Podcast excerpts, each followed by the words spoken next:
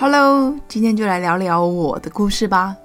我是刘永新，我和大部分的人一样，有过迷茫的青春岁月，走过一段不安的旅程，所以我经年累月的用心学习紫微斗数，希望自己在面临每一个人生十字路口的时候，拥有面对和选择的能力，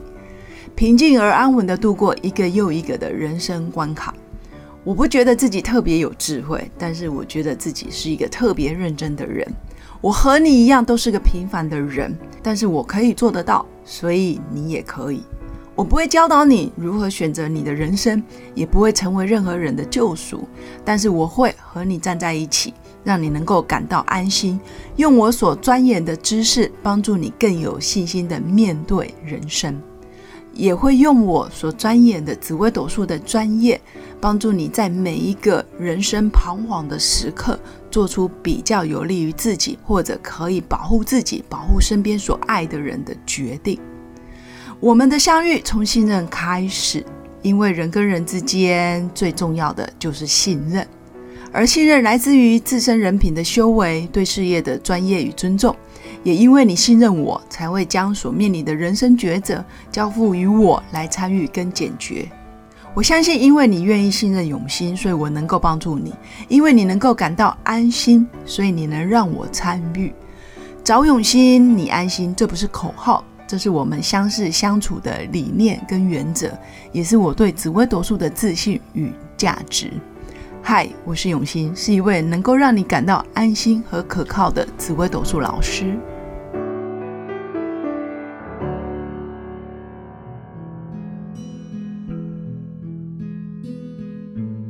好多年不见的一个老朋友，当我再次看到他的时候，大概已经相隔六七年了吧。我觉得从他的神情、气色、行为，还有匆匆忙忙的样子来看，我觉得他过得并不快乐。第一个，大热天匆匆忙忙的跑进来，一直慌慌张张，好像看不到我。实际上，我距离他不到一公尺。第二个，我差点认不出他是谁，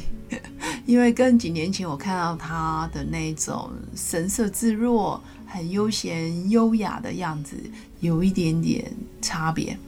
第三个，我感觉他特别的娇小，然后纤弱，头发可能也没有空整理，所以随便用个类似鲨鱼夹夹着就来了，所以看得出来他真的真的很匆忙。那也看得出来有点焦虑、身心俱疲的感觉，在这短短的三到五秒钟，我觉得图像感非常的强烈，全部在我脑海里。那一坐下来，我请他先喝口水，不急。他一直跟我说：“抱歉，抱歉，我来晚。”实际上真的没有来晚，是因为我提早到。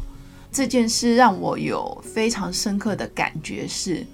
他的年纪大概跟我差不多，也是四十几岁。可能稍长我几岁而已，但是我感觉到他在家庭生活里面好多年了，甚至他以前的工作常常是为了照顾小孩，然后教小孩子上下学，要接送小孩，包括课后辅导，或者是回到家里写功课、盯功课，举凡小孩子所有的一切都是他的事，但是他几乎没有自己的时间。那我问他说：“你的兴趣呢？”你喜欢什么？你的嗜好呢？他说他没有空思考，甚至就算很想要重新想要再念书，都是一种奢求，因为每天就是要匆匆忙忙送小孩出门，然后傍晚又要搭好几班公车转捷运，然后再去接小孩，我觉得特别的奔波。那关键是在家里这么多年，想要再回到职场，确实不是一件容易的事。在最近两个月，他大概足足面试了不下十个的工作面试，但是没有一个是 yes 的，每一个都是打枪，已读不回，要不就是第一关过了，后面就没了。他非常非常的沮丧，所以他问我老师，我该怎么办？我要做什么？我跟他说，现阶段你只能先安顿好你自己的身心，如果你没办法。很甘愿的做你喜欢的事，或者是你没办法先让自己休息，让身体可以稍微平衡。你在不平衡的情况之下，你去面试，或者你匆匆忙忙去找一个工作，基本上大家都可以感受到你不是真心的，你不是真的想要出来为自己找一个适合或者是开心的工作，你纯粹是好像要证明自己可以赚钱，然后家里需要你这一份薪水。